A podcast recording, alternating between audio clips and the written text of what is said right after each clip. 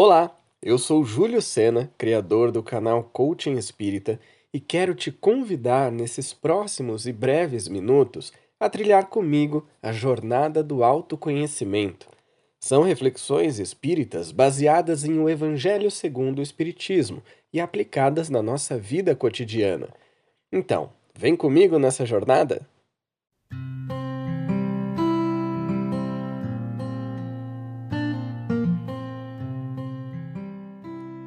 A sociedade de milhares de anos atrás era ainda muito indisciplinada, ignorante e com um senso de justiça muito pequeno. Ainda era um ambiente hostil, de muita turbulência e pouco desenvolvimento moral, e nós certamente podemos ter vivido entre esses povos. Mas ninguém seria esquecido na jornada da evolução e do autoconhecimento. Mesmo em tempos remotos, com tantas dificuldades, todos nós recebemos a oportunidade, tal qual um chamado, para começarmos a refletir sobre os nossos comportamentos. É certo que muitos de nós não notamos que esse chamado seria proveitoso no futuro e muitas vezes escolhemos persistir nos erros e na ignorância do caminho a ser trilhado.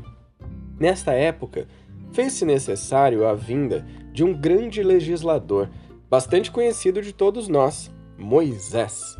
E dele surgiram então duas leis: a lei de Deus, recebida no Monte Sinai, e a lei civil ou disciplinar, que foi criada por Moisés para conter o povo e os seus desvios morais que causavam tantos conflitos. Até hoje, parece que a lei de Deus não foi inteiramente compreendida pela sociedade, já que muitos de nós ainda agimos de maneira contrária ao que Moisés recebeu e instituiu como sendo os Dez Mandamentos de Deus.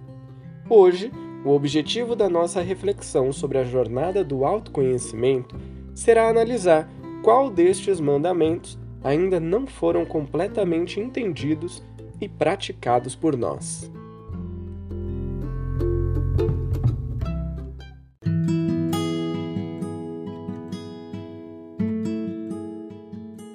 Nessa jornada, a gente vai se deparar com desafios que vão nos experimentar em cada uma de nossas fraquezas e das nossas forças.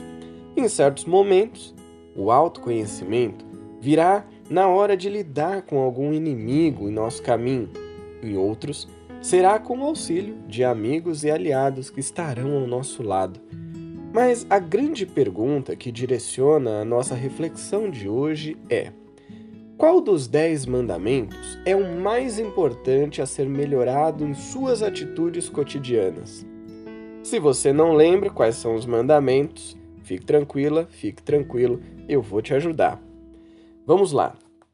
Adorar a Deus e amá-lo sobre todas as coisas. Não usar o nome de Deus em vão. Santificar o dia de sábado. Honrar pai e mãe.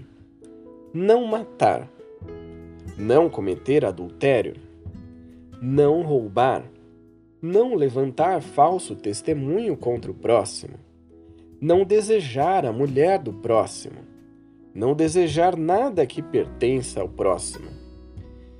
Hoje, nós não vivemos mais nos tempos de Moisés, mas quando a gente recorda então dos Dez Mandamentos, vamos perceber o quanto ainda precisamos nos alinhar às leis divinas. O que te falta hoje é honrar mais seu pai ou sua mãe? Então, a convivência com eles e os momentos de interação serão seus desafios. Talvez você não roube bens materiais, mas esteja roubando as emoções de alguém e precise lidar melhor com isso. Ou ainda, quantos de nós não desejamos aquilo que o outro conquistou e deixamos a inveja e a cobiça dominar os nossos pensamentos. Ter clareza sobre qual comportamento ainda deve ser combatido e transformado certamente nos fará uma pessoa melhor, mais alinhada com a proposta de Deus para nossas vidas. Uma pequena mudança de atitude pode representar um grande avanço para nossa vida aqui na Terra, fortalecendo nossas energias e promovendo uma verdadeira evolução na nossa caminhada. E quando a gente estiver novamente frente a frente com as situações ou até com as pessoas que nos colocam em testes, conseguiremos vencer as barreiras do orgulho, do egoísmo e das chagas morais que têm nos mantido presos às imperfeições da alma. Um novo passo já foi dado em nossa jornada do autoconhecimento, mas ele só será verdadeiramente transformador se, mais do que ouvir, o nosso foco estiver direcionado para as ações. Então, escolha um dos dez mandamentos, analisa esse comportamento na sua vida e faça pequenas mudanças daqui para frente. Eu espero que essa reflexão tenha sido útil e produtiva para você. Se você quiser conhecer mais conteúdo sobre o Espiritismo com uma linguagem leve e atual, é só seguir arroba Coaching Espírita no Instagram e se inscrever no canal Coaching Espírita no YouTube para mais vídeos e reflexões.